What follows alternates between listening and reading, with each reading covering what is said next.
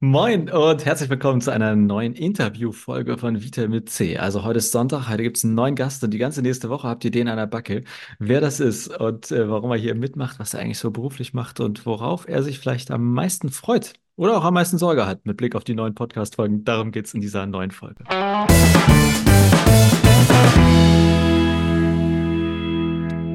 Ja, moin Malte. Du Moin bist, Jonas. du bist der ominöse Mann, der, an den das Mikro geht in der nächsten Woche. Äh, Wer bist du denn überhaupt? Also sag mal zwei, drei Sätze zu dir. Genau, mein Vornamen hast du schon gesagt. Also ich bin Malte, 29 Jahre alt und bin Vikar, also Pastor in Ausbildung. Das sollte eigentlich auch kein Fremdwort mehr sein nach all den letzten Folgen. Und äh, wohne und arbeite in Westerrönfeld, dem schönsten Dorf der Welt. Das liegt, wie wir alle wissen, wo genau? Also Westerrönfeld liegt westlich von Osterrönfeld und für alle, die auch Osterrönfeld nicht kennen, im Prinzip am Nordostseekanal gegenüber von Rendsburg. Also sagen wir bei Hamburg. Ja, genau, also so Ja. 100 Kilometer nördlich von Hamburg, also schon im Norden von Deutschland. Und äh, ist das sozusagen so jetzt quasi dein Heimatdorf oder wo kommst du eigentlich her? Also eigentlich bin ich schon Hesse, aber im Oh, Alter von, ja, oh, aber ähm, ich wurde erfolgreich eingenordet und bin schon im Alter von sechs Jahren nach Mecklenburg-Vorpommern gezogen und da auch aufgewachsen. Also ähm, bin in Teterow, dem exakten geografischen Mittelpunkt von MacPom, aufgewachsen und habe dann in Rostock studiert und irgendwann bin ich dann zum Studium nach Kiel und dann so ein bisschen in Schleswig-Holstein gelandet. Und ähm, also du bist ja nicht der erste Vikar, äh, den wir jetzt hier haben. Ich glaube, was ich aber noch nicht gefragt habe, so wie weit seid ihr eigentlich? Oder also ihr als Kurs und eben jetzt auch explizit du. Also wie viel Ja. steht dir eigentlich noch bevor und wann wirst du endlich rausgelassen? Also man kann jetzt etwa sagen, dass wir vor zwei, drei Monaten Halbzeit hatten. Das Vikariat geht ja zwei Jahre, 24 Monate, davon die ersten sechs Monate in der Schule. Und genau, ich habe im Oktober 22 angefangen und dementsprechend im Oktober diesen Jahres werde ich fertig und dann wird man sehen, wo dann die Kirche uns zur ersten Pfarrstelle hinschicken wird. Wo hast du denn, also was, wenn du jetzt einen Wunsch frei hättest, wie würde deine äh, Gemeinde aussehen? Also sowohl örtlich als auch irgendwie vielleicht so ein bisschen vom Stil her oder von der Frömmigkeit. Wo würdest du, was, was wäre so deine Wunschgemeinde? Gibt's ja eh nicht am Ende, aber. Ich hoffe, ähm, ich lege da jetzt bei dir keinen Finger in die Wunde, aber was ich mir so gar nicht vorstellen könnte, wäre Hamburg oder allgemein Großstadt, weil ich Und der tatsächlich so eine Podcast endet an dieser Stelle. Richtig, und der Podcast ist jetzt vorbei. Nee, aber so, ich bin absolut kein Großstadtmensch und wenn ich mir was wünschen würde, am liebsten was Dörfliches oder auch Kleinstadt. Und ja, bei einer Gemeinde ist mir einfach eine lebendige Gemeinde ganz wichtig, mit auch verschiedenen Gottesdienstformaten, aber einfach auch mit einem, ja, ganz regen Gemeindeleben, vielen Angeboten, vielen Gruppen. Und genau. Und ja, ich könnte mir auch tatsächlich vorstellen, jetzt wo ich seit neun Jahren in Schleswig-Holstein wohne, langsam mal nach Mecklenburg-Vorpommern zurückzukommen, aber das wird man dann sehen im Oktober. Ja, äh, über, überhaupt keine Wunde. Also ich freue mich eigentlich sozusagen, dass es Leute gibt wie dich, die sagen, ich habe Bock auf Land, weil ich habe echt so einen krassen Respekt vor allen Landpastorinnen, Ja. weil das ist nochmal ein ganz anderer, also ich kenne es ja nur aus Erzählung, ich habe es ja selber nicht erlebt, aber ich finde, das ist ein, das ist wie ein anderer Job teilweise. Und ähm, deswegen, also ich freue mich, dass es, dass es dich gibt und dass es, ja, weil also das wäre wirklich nichts für mich, zumindest aus so, man weiß es ja eigentlich mehr erst, wenn man es macht, aber deswegen, nee, nee, äh, ist schon gut so. Ähm, und Genauso großen Respekt habe ich vor allen Menschen, die sich Großstadtpfarramt antun. Von daher ja, erkennt gut. sich das. Ähm, jetzt weiß ich gar nicht, ob du dich damit schon mal beschäftigt hast. Also ich mich nicht, aber deswegen geht die Frage ganz ernsthaft an dich. Wie ist das mit so digitalen Angeboten und Land? Also ich sag mal, ist das, also gerade auch mit Blick auf Gemeinde, ist das was, wo du eher denkst, hm, naja, weiß nicht, ob das so gut passt. Also da ist vielleicht noch mehr auf, ne, wir, wir treffen uns und hier mit unseren 500 Leuten im Dorf, warum sollen wir denn jetzt auch noch irgendwas uns digital treffen? Ähm, Oder siehst du da vielleicht sogar eine besondere Chance wegen größeren Entfernungen und so weiter? Ist, hast du da irgendwie eine Meinung oder ein Gefühl für? Also ich habe tatsächlich ähm, noch aus der Corona-Pandemie das sehr präsent, wie auch ländliche Gemeinden eben dann digitale Andachten und äh, digitale Gottesdienste eben gemacht haben. Und gerade im Land würde ich sagen, dass da der Zusammenhalt ja auch in so einer Ortsgemeinde noch mal ein bisschen stärker ist. Und die wurden da gerade in der Corona-Zeit sehr rege auch geteilt und angesehen. Und da ist auf jeden Fall, glaube ich, auch das Digitale ein Vernetzungsmedium. Und ähm, ja, wie das jetzt bei mir konkret dann in der späteren Gemeinde Ja, aussehen wird, muss man dann sehen. Aber an sich würde ich auch sagen, dass da ein Potenzial da ist. okay. Ähm, ist das jetzt äh, für dich heute, oder also dich heute oder überhaupt dieses, jetzt dieser Podcast die erste digitale Spielwiese oder bist du eigentlich schon Streamer und irgendwie YouTuber oder irgendwas, was du bislang vor mir Ja. geheim gehalten hast? Äh, nee, also bisher weder Streamer noch sonst was, aber ich habe tatsächlich auch in der Corona-Pandemie, in der Adventszeit, damals als äh, 2020 war, äh, Quatsch, do- doch 2020 war das, als ja dann so zwischenzeitlich immer mehr Gottesdienste abgesagt wurden, habe ich damals mit meiner Partnerin äh, Online-Gottesdienste und Online-Andachten gemacht, die auch sehr gut angenommen wurden. Also ich war damals noch Student und da haben 50 bis 100 Leute reingeschaltet Cool. und da denke ich ganz gern dran zurück. Genau. Größte Freude äh, so am Vikariat bislang und größter Bauchschmerzen oder also wo du sagst, puh, gut, dass es vorbei ist oder oh nee, habe ich jetzt schon Sorge, dass es kommt, aber eben auch an, also quasi Highlight und Lowlight, wenn man so will.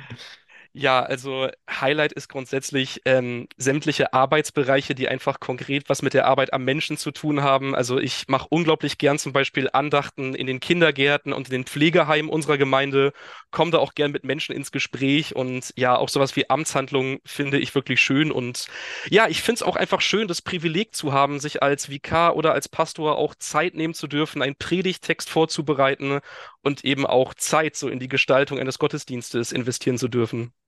Und ja, so äh, lowe Erfahrung. Also ähm, das Fiese ist ja, das, was ich bisher schon nicht ganz so nett finde, also diese ganzen Gremiensitzungen und ja, so äh, Ausschüsse, die sich manchmal sehr in die Länge ziehen werden, die werde ich ja als Pastor noch viel in äh, größerer und weiterer Form haben.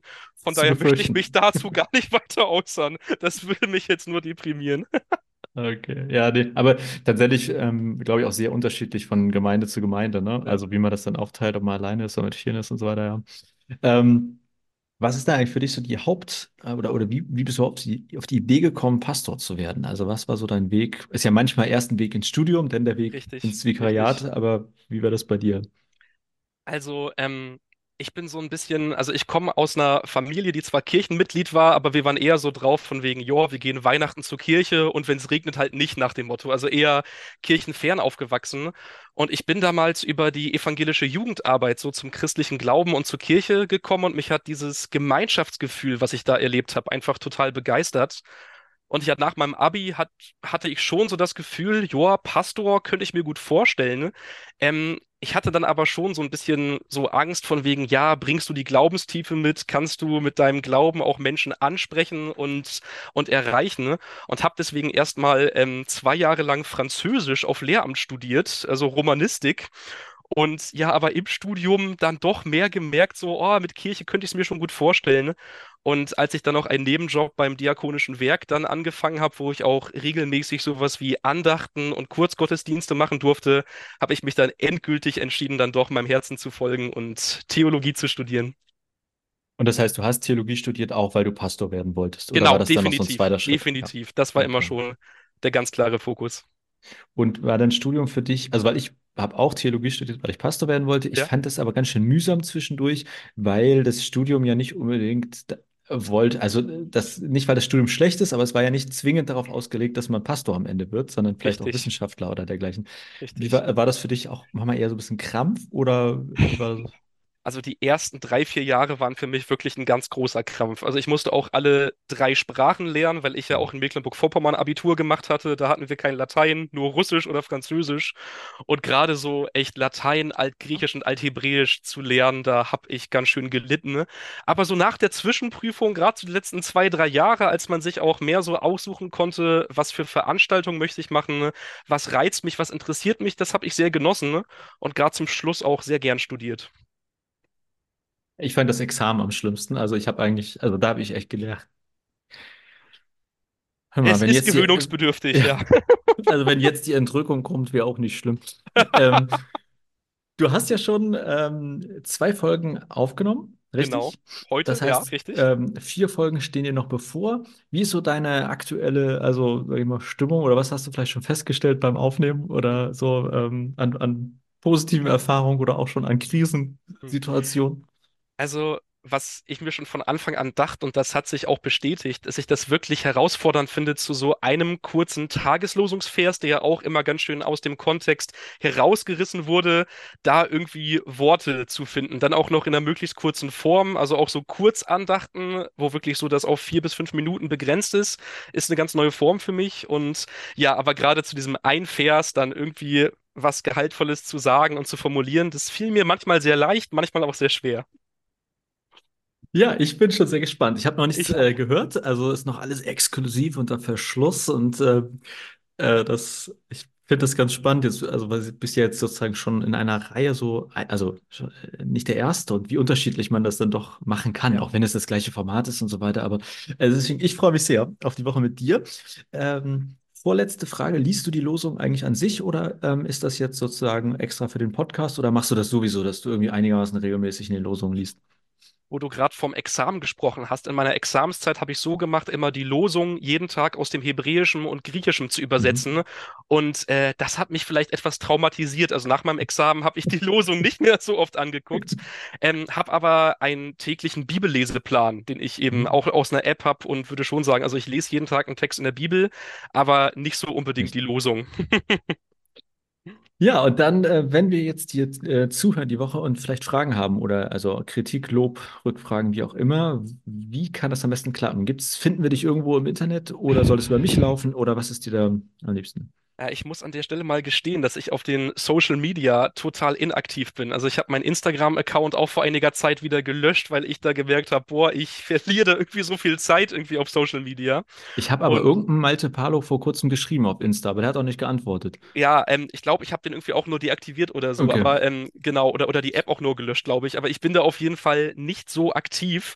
Und wenn es dir nichts ausmachen würde, gerne vielleicht auch Rückfragen, Kritik oder äh, Anmerkungen an dich schicken und wenn du mir das dann weiterleiten würdest. Also ich könnte jetzt auch Mailadresse oder Faxnummer oder sonst was hier Nee, lassen, das aber ich glaube, so ist es am einfachsten. Ja, das Genau. heißt, wenn ihr in der nächsten Woche irgendwas besonders schön findet oder irgendwie eine, so, dann einfach bei mir mel äh, melden. Ihr findet mich ja. Noch ist alles aktiv bei Insta und Facebook. Ich äh, habe aber jetzt auch äh, vor ein paar Tagen beschlossen, wenn ich, also ich gehe jetzt äh, Mitte des Jahres in Elternzeit und dann wird der ganze Kram mal ein paar Monate abgestellt. Und ich freue mich auch schon ein bisschen drauf, muss ich gestehen. Sage ich jetzt, mal sehen, fragt mich zwei Wochen später, ob ich es dann auch vermisse. Ähm, nein, okay, dann vielen Dank dir für deine Zeit jetzt, für das Interview, für, fürs Erzählen und ähm, ich freue mich, bin gespannt, was du uns dann erzählst und ähm, wünsche dir eine gute Woche, wünsche euch eine gute Woche und ähm, nächsten Sonntag geht es dann hier mit einem neuen Gast weiter. Also, macht's gut.